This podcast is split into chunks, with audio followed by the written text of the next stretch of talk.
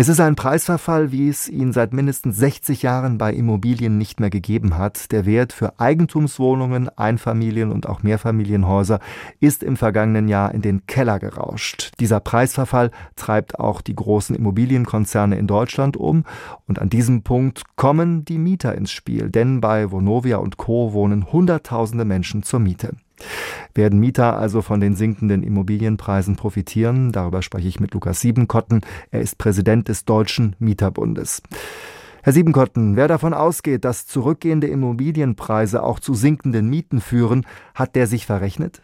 Der hat sich nicht unbedingt verrechnet, aber es ist definitiv so, dass dieser Rückgang bisher nicht zu einem Rückgang auf dem äh, Mietmarkt geführt hat. Das heißt, die Mieten sind weder gesunken noch sind sie weniger stark angestiegen. Sie sagen, die zurückgehenden Immobilienpreise haben bisher nicht zu einem Rückgang der Mieten geführt. Kann das noch kommen, vielleicht dieses Jahr oder in den kommenden Jahren? Ich rechne nicht damit. Der umkämpfte Teil des Wohnungsmarktes, was die Mieterinnen und Mieter betrifft, ist der Bereich, wo die niedrigeren Mieten bisher genommen werden, die sich dann die Leute, äh, die im unteren Einkommensdrittel anzusiedeln sind, auch leisten können. Und darum ist es, glaube ich, bei dem ganzen Preisverfall gar nicht gegangen, sondern um andere Immobilien. Deswegen bin ich skeptisch, ob in den nächsten zwei Jahren sich was tut. Ich rechne eher damit, nein, in den nächsten zwei Jahren wird sich auf der Mietenseite leider nichts für uns Positives tun. Welche Faktoren sind denn für den Mietpreis verantwortlich?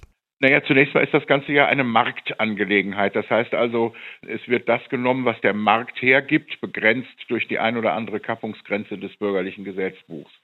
Und ähm, insofern ähm, ist das natürlich genau wie in anderen Bereichen eine Frage von Angebot und Nachfrage. Und wir haben eine riesige Nachfrage im Bereich der Menschen, die nicht so ein dickes Portemonnaie äh, haben und denen ein relativ geringes Angebot gegenübersteht.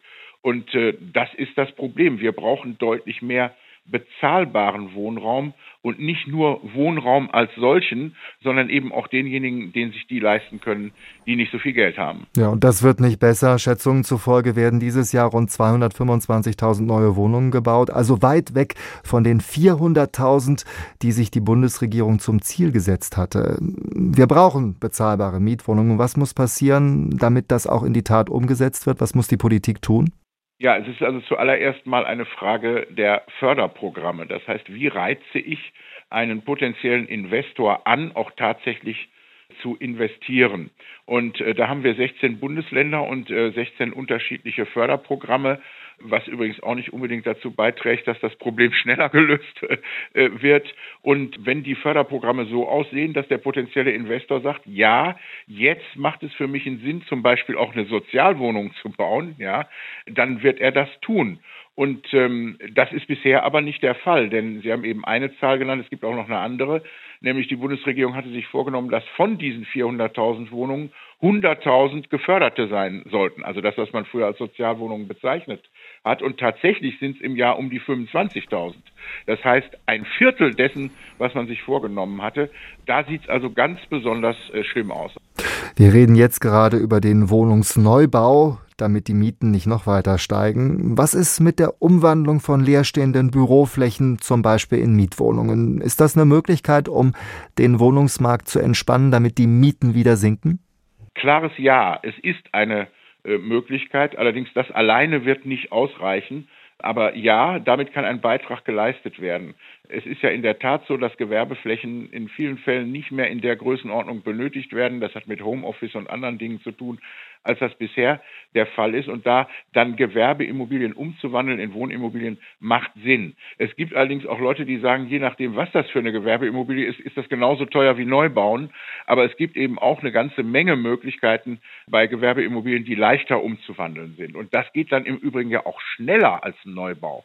Denn da könnte man ja relativ schnell mit anfangen. Beim Neubau müssen Sie erstmal eine großartige Genehmigung einholen. Das dauert wesentlich länger, als wenn es um so eine Umwandlung von Büro in Wohnfläche ginge.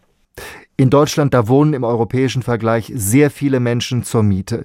Muss der Staat vielleicht an diesem Punkt ansetzen und es verstärkt fördern, dass aus Mietern Haus- und Wohnungseigentümer werden?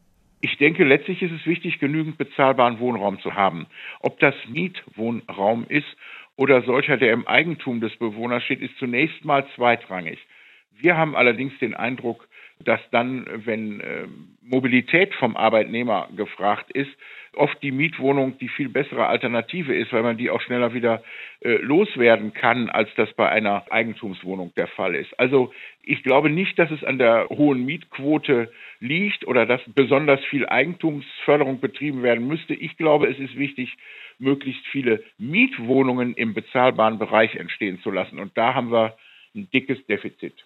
Und erst wenn das passiert, um zur Eingangsfrage zurückzukommen, dann werden die Mietpreise auch sinken. So ist es. Es ist letztlich eine Marktfrage. Wenn genügend bezahlbarer Wohnraum zur Verfügung steht, werden, das wird der Markt dann auch zeigen, die Preise sinken. Aber das dauert, was die Mietpreise betrifft, Jahre. Also da ist nicht mit einer schnellen Geschichte zu rechnen. Die interessantesten Interviews zu den spannendsten Themen des Tages. Das ist SWR aktuell im Gespräch. Jetzt in der ARD Audiothek abonnieren.